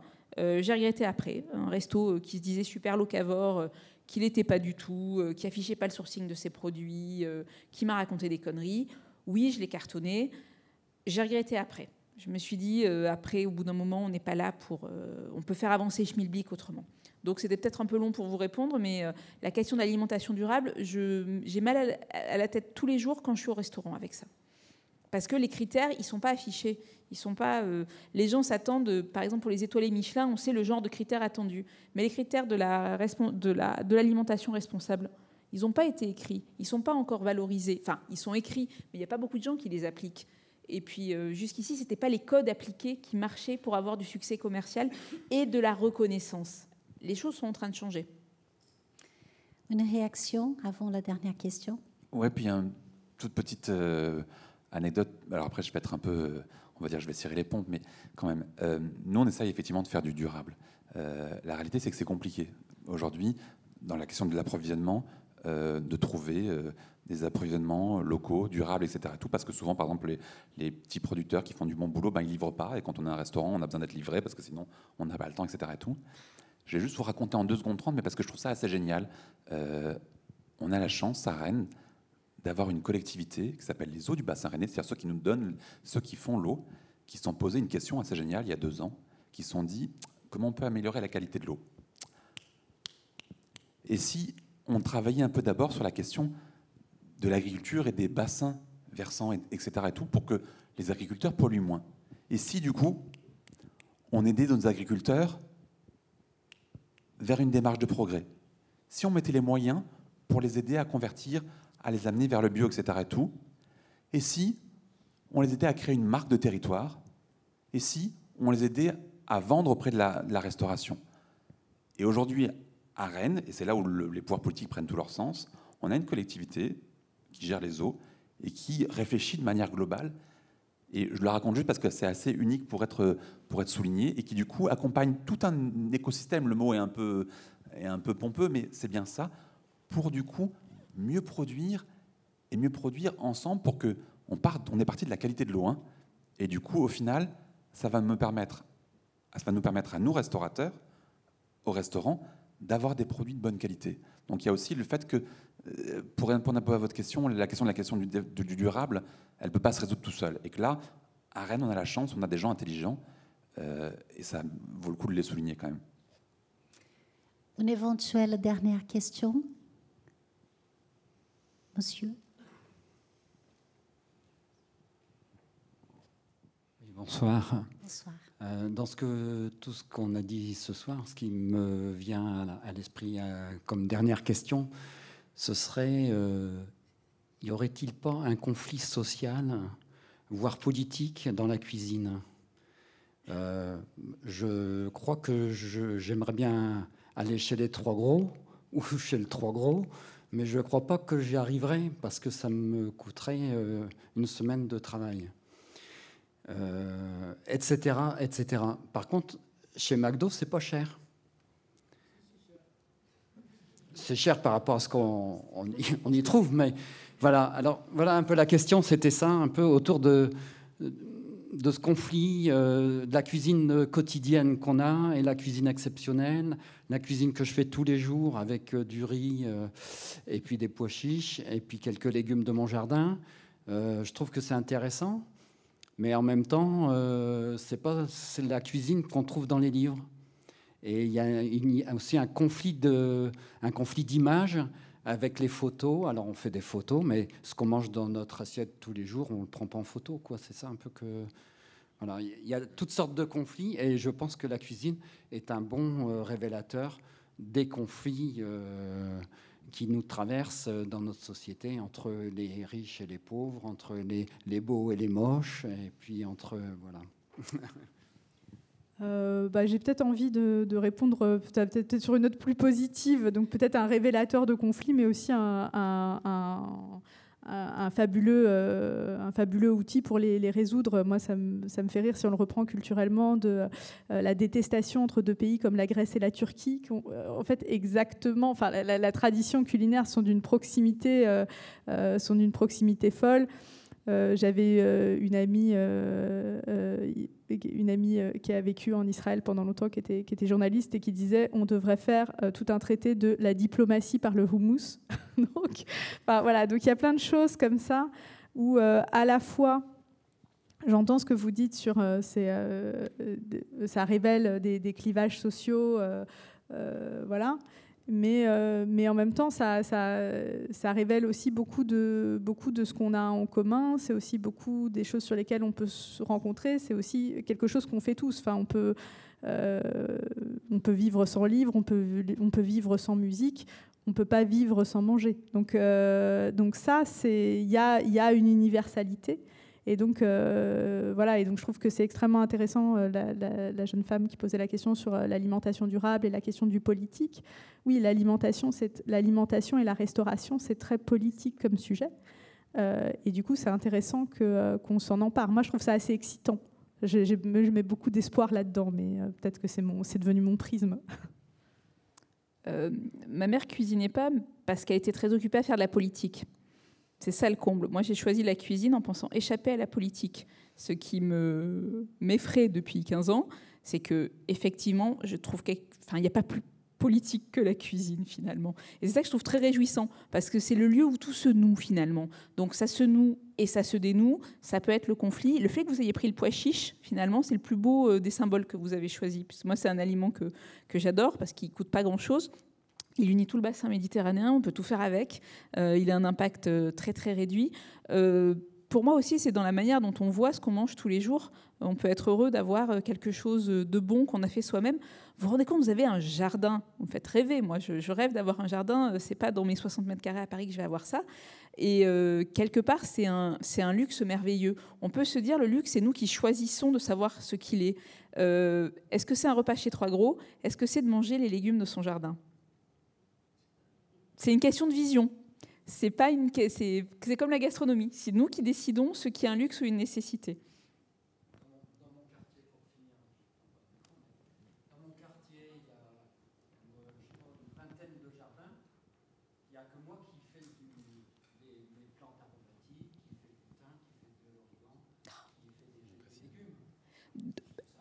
Offrez des graines à vos voisins Peut-être qu'ils vont s'y mettre? Ah en tout cas, je vous remercie infiniment de votre présence et de la qualité des échanges, de la qualité des questions que vous avez posées à nos invités aujourd'hui. Est-ce que je peux vous demander, s'il vous plaît, de les applaudir très chaleureusement? Merci. Merci beaucoup. Et on va se retrouver sûrement euh, au foyer, à l'extérieur de la salle de conférence. Je vous remercie.